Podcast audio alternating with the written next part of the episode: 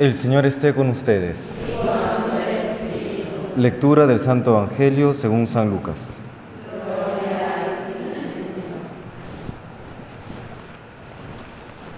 En aquel tiempo designó el Señor otros setenta y dos y los mandó por delante, de dos en dos, a todos los pueblos y lugares a donde pensaba ir él, y les decía, la mies es abundante y los obreros pocos Rogad pues al dueño de la mies que mande obreros a su mies. Poneos en camino, mirad que os mando como corderos en medio de lobos. No llevéis talega, ni alforja, ni sandalias, y no os detengáis a saludar a nadie por el camino. Cuando entréis en una casa, decid primero, paz a esta casa. Y si allí hay gente de paz, descansará sobre ellos vuestra paz. Si no, volverá a vosotros. Quedaos en la misma casa, comed y bebed de lo que tengan, porque el obrero merece su salario. No andéis cambiando de casa. Si entráis en un pueblo y os reciben bien, comed lo que os pongan, curad a los enfermos que haya y decid, está cerca de vosotros el reino de Dios. Palabra del Señor.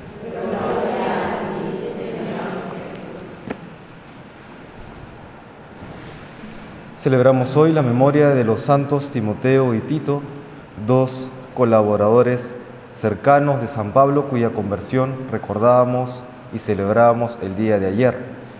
Estos dos eh, santos obispos de las primeras iglesias del cristianismo, podríamos decir que son aquellos frutos privilegiados de todo el esfuerzo que realizó San Pablo en su vida apostólica. Y esa es una primera reflexión. La vida cristiana siempre da fruto, lo veamos o no. ¿no? Hay casos en que sí, hay grandes fundadores de órdenes, por ejemplo, San Ignacio, antes de, de morir, ya había visto a la compañía de Jesús en los cinco continentes, una cosa impresionante. Hay otros, como por ejemplo Carlos de Foucault, que va a ser canonizado en unos meses, que en vida solamente tuvo un único discípulo, y eso más o menos no más. Y sin embargo, después de su muerte, su espiritualidad, su vida ha fructificado muchísimo. Entonces eso es lo primero. La vida cristiana siempre da fruto, lo veamos o no.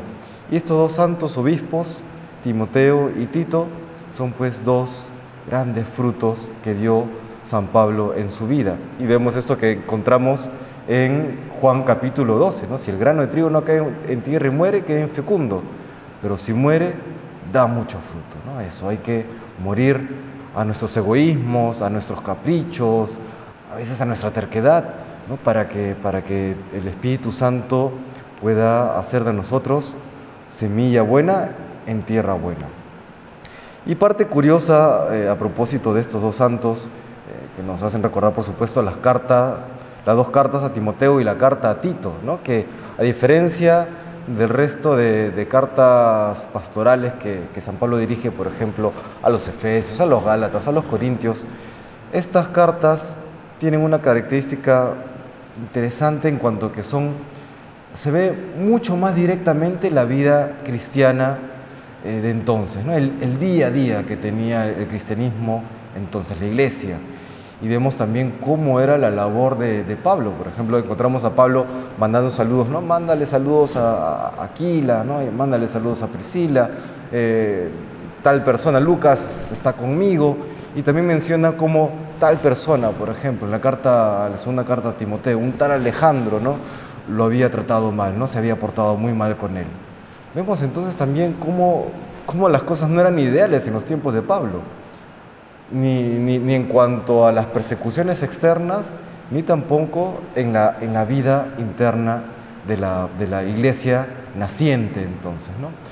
Nos, lleva, nos lleva a esa reflexión ¿no? de que este morir a nosotros mismos no es una intención abstracta, general, sino que en ese día a día, en ese trato cotidiano, en ese tú a tú, ahí es donde se vive, donde se vive la fe y se vive la virtud un, detalle interesante que encontramos en el Evangelio de hoy. ¿no? Dice, eh, poneos en camino, ¿no? Eh, y cuando entren en una casa, Decid primero paz a esta casa, y si ya hay gente de paz, descansará sobre ustedes, sobre ellos vuestra paz, si no, volverá a vosotros.